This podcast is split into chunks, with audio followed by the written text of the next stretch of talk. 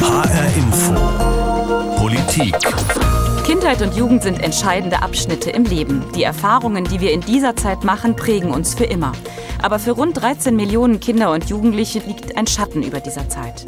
Denn seit fast eineinhalb Jahren bestimmt das Coronavirus ihr Leben. Was macht es mit Kindern und Jugendlichen, wenn sie nicht leben und lernen dürfen, wie sie es gewohnt waren? Wenn die Welt, die Schule oder auch eine Umarmung plötzlich zum Feind werden? Wenn wichtige Kontakte, Erfahrungen und Erlebnisse einfach wegfallen? Wenn ein Virus die Jugend frisst?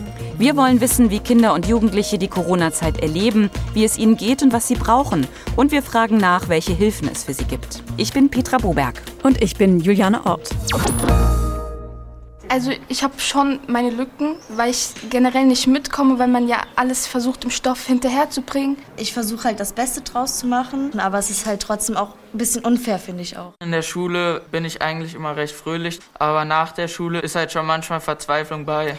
Das sind Annalena und Bennett und sie haben darüber berichtet, was Corona mit ihnen gemacht hat. Angst, Probleme, Verzweiflung, ganz schön düster. So sollten Jugendliche eigentlich nicht klingen. Denn die Jugend, das ist ja die Zeit des Ausprobierens. Da geht es um ganz entscheidende Erlebnisse und vor allem Erfahrungen, die man im Austausch mit anderen macht. Wer bin ich?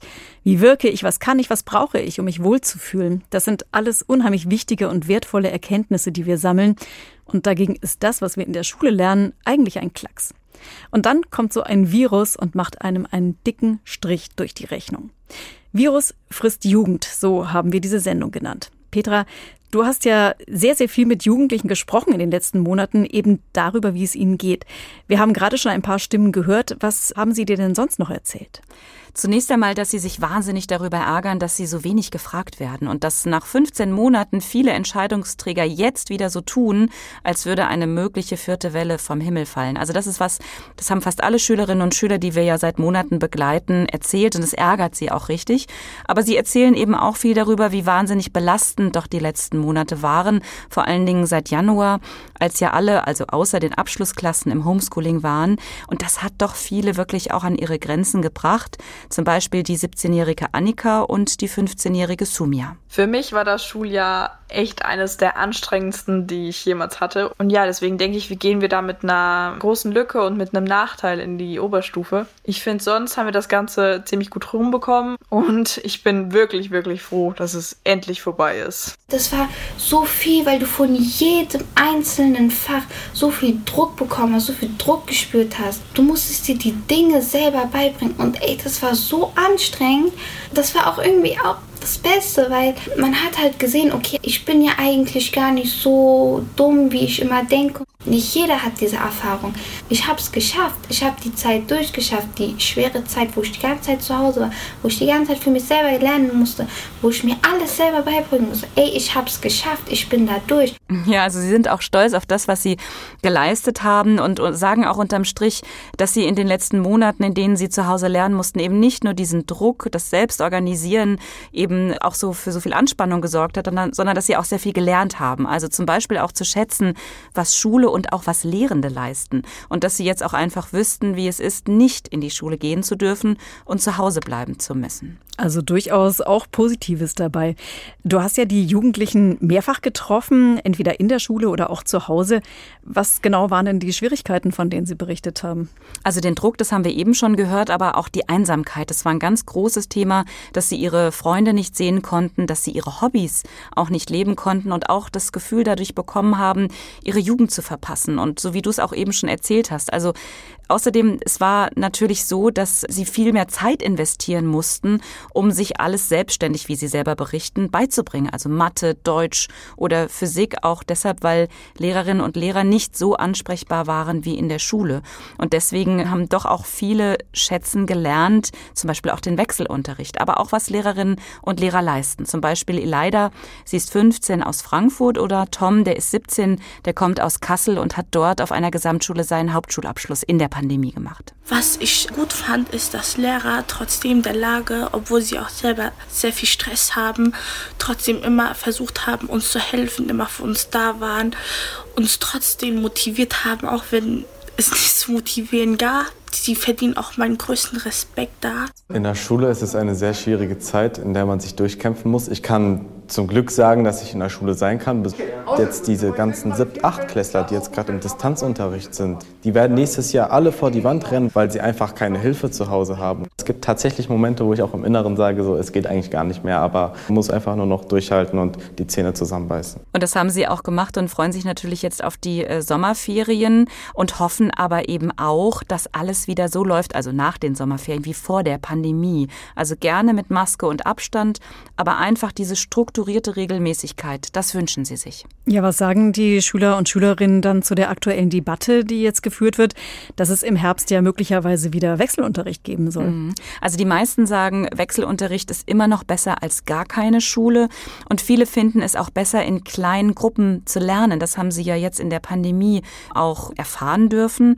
Die Klassen wurden ja für den Wechselunterricht getrennt und Tom spricht hier auch stellvertretend für viele andere Schülerinnen und Schüler. So dadurch haben die Lehrer mehr Zeit für die Schüler, da man in kleinen Klassenverbänden unterrichtet. Die Lehrer können auch mehr ein Augenmerk auf die schwächeren Schüler halten. Also diese kleineren Lerngruppen, das wünschen sich die Schüler und Schülerinnen für die Zeit nach den Sommerferien, aber lieber oder am liebsten ohne Wechselunterricht. Und Lea aus Erbach im Odenwald, die weiß auch ganz genau, warum das für viele Jugendliche so wichtig ist. Ich finde, dass der Wechselunterricht nach den Schulferien ziemlich schwer umsetzbar sein wird. Wir alle haben sehr große Lernlücken und müssen diese jetzt schnellstmöglich nachholen. Wenn wir das jetzt alles auch noch im Wechselunterricht machen sollen, wird es noch viel schwerer für uns.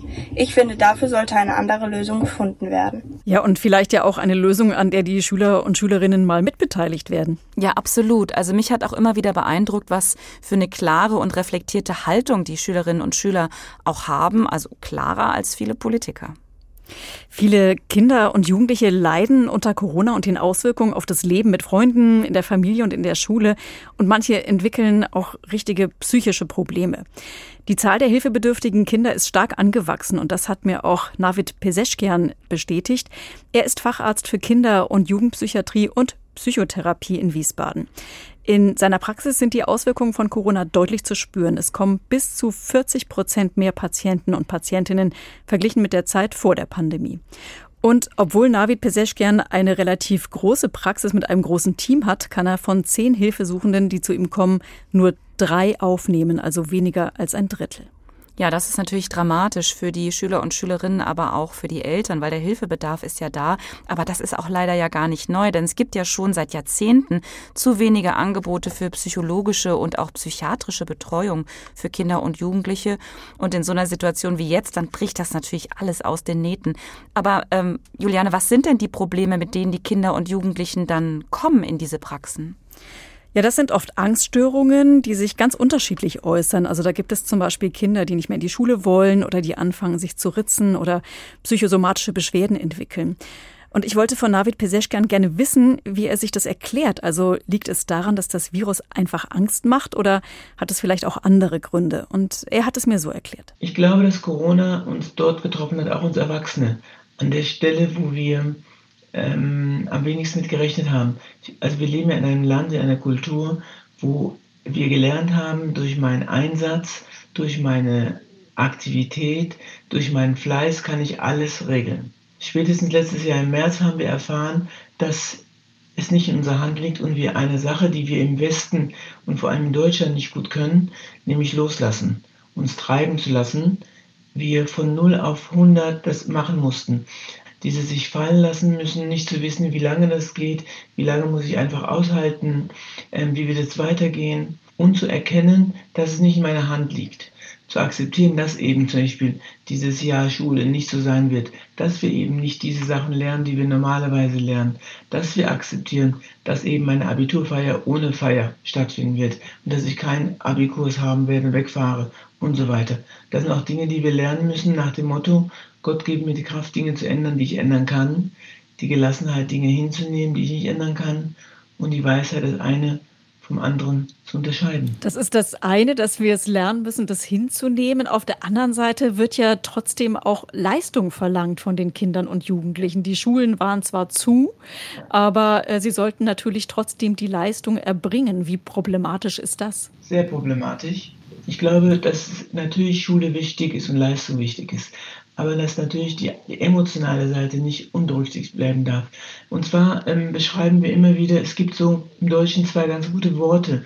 und zwar ähm, Bildung und Ausbildung. In der Schule legen wir sehr viel Wert auf Ausbildung und wir nehmen uns was weg, finde ich, wenn wir uns dem, diese Ausbildung wichtiger sehen als die Bildung. Die Bildung ist die Herzensbildung, ist so diese menschlichen Kontakte, die menschliche Wärme, die auch genauso wichtig ist. Herzensbildung, ja, das ist, das ist ja wirklich ein schönes Wort und das ist wirklich auch viel zu kurz gekommen in der Zeit des Lockdowns und auch der Zeit der Kontaktbeschränkung, denn diese Kontakte sind ja für Kinder und Jugendliche ganz entscheidend für die Entwicklung ähm, auch ihrer Persönlichkeit und natürlich auch für das Wohlempfinden. Ja, ich habe auch den Eindruck, dass wenn es um Kinder und Corona geht, vor allem die schulischen Leistungen im Vordergrund stehen. Was haben die Schulkinder nicht gelernt? Welche Wissenslücken gibt es? Also das wird nach meiner Wahrnehmung etwas überbewertet. Für mich kommt in dieser ganzen Debatte viel zu kurz, was sonst alles weggefallen ist. Also eigentlich die Lücken im Leben. Der Kinder- und Jugendpsychologe Navid Peseschkian, der hat dafür ein sehr schönes Bild. Wissen Sie, man sagt im Orientalischen, man muss aufpassen, dass der Sattel nicht wichtiger wird als das Pferd. Natürlich ist Schule wichtig, natürlich ist Ausbildung wichtig, aber wenn Kinder in die Schule kommen, die erste Klasse ist doch vorwiegend dafür da, dass man Klassenkameraden sie kennenlernt, dass man mit der Lehrerin in engen Kontakt kommt, dass man soziale Kompetenz aufbaut. Das ist alles komplett weggefallen. Und dafür kann keiner was. Ich würde auch niemandem einen Vorwurf machen, eine Schuldzuweisung. Das ist, keiner kann was dafür. Und das ist Navid Peseschkian auch sehr wichtig, dass man jetzt nicht auf die Politik zeigt und sagt, die haben es falsch entschieden mit diesem oder jenem Unterrichtsmodell. Es seien eben einfach sehr schwere Entscheidungen gewesen in einer Zeit, die ja für alle Unsicherheiten und Herausforderungen gebracht hat. Und da habe man sich eben etwas durchhangeln müssen. Und erst im Nachhinein wird man dann sehen können, welches Modell richtig war. Also ich frage mich auch schon die ganze Zeit in der aktuellen Debatte, ob es nicht viel sinnvoller ist, jetzt anstelle von Sommerkursen an der Schule, also Nachhilfe oder Wiederschule, äh, vielleicht nicht doch besser Freizeit und Sport anzubieten. Es gibt ja auch so ein Aufholprogramm von der Landesregierung für Kinder und Jugendliche. Löwenstark heißt das Programm und das soll ja in den kommenden zwei Jahren im Schulalltag umgesetzt werden und Kultusminister Lorz hat das ja neulich vorgestellt. Also insgesamt 60 Millionen Euro will das Land ja investieren und der Bund gibt ja auch noch was dazu. Ja, aber geht es dabei dann nur um Mathe, Deutsch und Englisch oder sind dann auch andere Angebote dabei? Also Sachen, wo es um Gemeinschaft und Erleben geht, also zum Beispiel Sport, Theater oder Kino, sowas. Also Kino wäre schön, aber das Kino ist leider nicht dabei. Aber es geht tatsächlich nicht nur darum, Wissenslücken aufzuholen, also in Mathe, Englisch oder Deutsch, sondern tatsächlich im emotional, im sozial-emotionalen Bereich da anzusetzen, also bei den Auswirkungen, die die Krise bei den Kindern und Jugendlichen auf die Psyche sozusagen äh, gezeigt hat. Also genau in dem Bereich, den der Psychologe Navid Peseschkian auch beschrieben und für so wichtig erachtet hat. Ganz genau. Und für viele Schülerinnen und Schüler, also vor allem die, die im Hauptschulbereich unterwegs sind oder waren, gibt es ja genau hier auch sehr, sehr große Defizite. Und das wollte ich auch noch mal genauer wissen und habe beim Verband der Lehrer und Lehrerinnen in Hessen nachgefragt. Der Vorsitzende ist Jörg Leinberger und er ist auch selber Hauptschullehrer und unterrichtet seit 30 Jahren unter anderem Mathe, aktuell an der Geschwister Scholl Gesamtschule in Offenbach. Und er hat mir das auch bestätigt. Also er sagt, vor allem Schülerinnen und Schüler, die die Hauptschule besuchen, die hat doch die Pandemie wirklich schwer erwischt. Und warum erklärt er so? In dem vergangenen Schuljahr war das Schlimmste für uns der Distanzunterricht. Bei den Hauptschülern war es eben das hauptsächliche Problem, dass sie überhaupt keine Geräte hatten, äh, mit denen sie arbeiten können. Abgesehen davon wussten sie nicht, wie sie gearbeiten müssten. Also haben wir uns eigentlich auf das zurückbesonnen hier, was wir eigentlich auch äh, die ganzen Jahrzehnte auch gearbeitet haben, auf analoge Dinge wie Wochenpläne und Arbeitsblätter verteilt und äh, die Arbeitsblätter zurückbekommen. Aber da wissen wir Lehrkräfte nicht unbedingt, äh, hat der Schüler es verstanden. Es fehlt uns das eigentliche Gespräch zwischen äh, Schüler und Lehrer, dass wir auch mal Rückfragen stellen können und um sicher zu sein, ob der Schüler da ein Problem hat oder nicht. Das ist alles nicht da gewesen. Wir wissen auch nicht, wie die Arbeitsblätter oder von wem sie die Arbeitsblätter bearbeitet worden sind. Also im Grunde genommen fischen wir total in Trüben rum hier, dass wir nicht einfach nicht wissen, haben die Schüler es verstanden oder nicht. Also stimmt es schon, dass die Hauptschüler und Hauptschülerinnen die eigentlichen Verlierer der Krise sind? Jörg Leinberger vom Verband hat mir das mit einem vorsichtigen Ja beantwortet, weil du musst auch bedenken, in Hessen gibt es zwar keine Hauptschulen mehr, die wurden ja abgeschafft, aber die Hauptschüler gibt es natürlich immer noch. Also das ist auch eine Art Augenwischerei zu sagen, wenn wir die Hauptschulen abschaffen, haben wir auch diese Schüler und Schülerinnen nicht mehr. Fakt ist, die gehen jetzt zwar auf die Gesamtschule, aber der Unterstützungsbedarf, sage ich mal, der hat sich dadurch ja gar nicht verändert. Und durch die Pandemie und die lange Zeit zu Hause war es für diese Schüler und Schülerinnen wirklich schwierig, auch weil das regelmäßige Gespräch, also von Auge zu Auge, nicht möglich war. Und Jörg Leinberger sagt auch, die größte Herausforderung für das kommende Schuljahr wird unter anderem im Arbeitsverhalten liegen. Dass man in die Schule kommt, in einen Unterricht reinkommt, dass man auch versucht, auch diesem Unterricht Folge zu leisten und dementsprechend auch, auch mitzuarbeiten, sodass man äh, dann auch erfolgreich in dem Fach bestehen kann. Also die größte Herausforderung ist eben äh, zu erkennen, wo die Lücken sind in irgendeinem Bereich und die dann äh, mit geeigneten äh, Maßnahmen zu verringern und dass wir das einigermaßen auch in den nächsten Jahren auch gut hinbekommen. Was sagt er denn mit Blick auf die Sommerferien? Also was hält er denn von Nachhilfe oder Angeboten, da verpassten Schulstoff nachzuholen und dafür ja dann auch einen Teil der Ferien zu opfern? Also da ist er wirklich sehr klar und sagt, wir alle, also Lehrende, Schülerinnen und Schüler, aber auch die Eltern, brauchen einfach die sechs Wochen Sommerferien, um durchzuschnaufen, auch um die Energiereserven wieder aufzufüllen für das neue Schuljahr. Denn auch wenn viele diese Zeit jetzt wieder schnell vergessen wollen, sie hat ja doch Spuren hinterlassen. Es war für alle Beteiligten eine enorme Belastung. Also es ist für mich auch eine Zeit auch, äh, dass wir bloß nicht jetzt die kommenden sechs Wochen irgendwie anfangen, ein Konzept zu entwickeln, dass wir Wissen irgendwie oder Lücken füllen wollen, sondern wir brauchen eine Phase der Entspannung, sodass wir alle gestärkt ins nächste Schuljahr reingehen, alle Beteiligten. Und da gehört eigentlich das zu, dass alle etwas gemeinsam in der Gesellschaft einfach gemeinsam essen gehen, gemeinsam eine Wanderung durchführen, gemeinsam auch was erleben. Genauso wichtig für die Kinder und Jugendlichen wie für die Erwachsenen auch. Und das ist dringend notwendig und äh, wir sind sehr oft auch über diese Grenzen hinausgegangen und äh, da brauchen wir ein Stück weit Erholung. Also Lernen in den Ferien, das kann es nicht alleine sein, das höre ich da deutlich raus. Es braucht auch andere Angebote. Und ich habe mich mal auf die Suche gemacht, was da überhaupt äh, geboten wird. Und ehrlich gesagt, es ist etwas unübersichtlich und teils auch wenig konkret. Also die Landesregierung, die sieht absolut die Notwendigkeit, auch jenseits vom Stopfen von Lernlücken Angebote zu machen, wobei die Regierung das natürlich nicht selbst umsetzt, sondern eben die jeweiligen Träger unterstützt, wie zum Beispiel Familienbildungseinrichtungen. Äh, sie investiert in die soziale Jugendarbeit oder stellt eben Gelder für die Schulungen von Fachpersonal zur Verfügung. Und äh, nicht zuletzt wird dann auch in die Forschung investiert, zum Beispiel in eine Studie, die genauere Erkenntnisse bringen soll, wie es den Kindern und Jugendlichen in Hessen geht und welche Probleme es da genau gibt. Kann man denn irgendwie schon sagen, wie viel da insgesamt investiert wird und vor allen Dingen auch wofür? Also wenn man das zuständige Sozialministerium fragt, dann wurden bislang 17 Millionen Euro bereitgestellt, wobei der absolute Großteil ist in Fortbildung gegangen und in die Sicherheit von Einrichtungen, also zum Beispiel in das Testen in Kitas. Für Programme, die sich direkt an Kinder und Jugendliche richten, sind es unter eine Million. Es soll zum Beispiel im September eine Begegnungswoche geben mit 50 Veranstaltungen, bei denen sich die Kinder und Jugendlichen ihre Räume wieder zurückerobern sollen.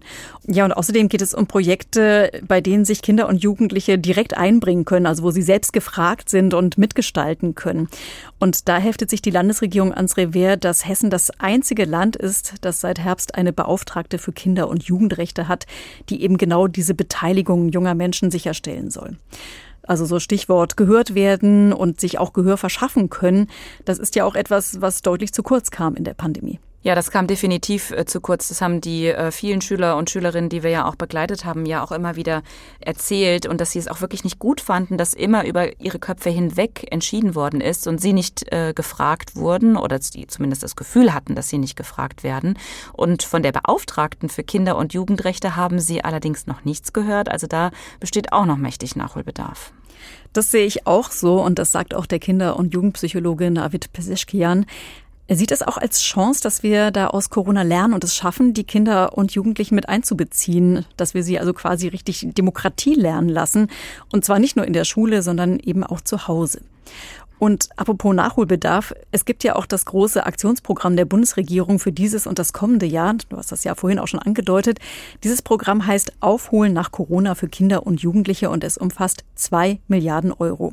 Das Geld, das geht teils an die Länder, also auch Hessen bekommt da nochmal Geld, das für Kinder und Jugendliche investiert werden soll. Und da geht es einerseits um Lernhilfen, aber eben auch um Sport, Freizeit und Ferienaktivitäten oder Unterstützung im Alltag. Zwei Milliarden, das ist ja schon mal was, aber andererseits auch gar nicht so richtig viel. Es ist ja für Kinder und Jugendliche in ganz Deutschland. Und vor allen Dingen, wenn man auch bedenkt, dass alleine schon die Lufthansa neun Milliarden Euro staatliche Unterstützung bekommen hat, dann ist es wirklich nicht so richtig viel. Ja, und das kritisieren auch viele Träger und Organisationen, die im Kinder- und Jugendbereich aktiv sind. Und äh, dann gibt es ja auch noch das Problem der Laufzeit. Diese Aktion geht nämlich nur bis Ende nächsten Jahres und das ist dann doch ganz schön kurz, um nachhaltig wirken zu können. Aber immerhin, es ist Geld, mit dem kann man eine Menge machen.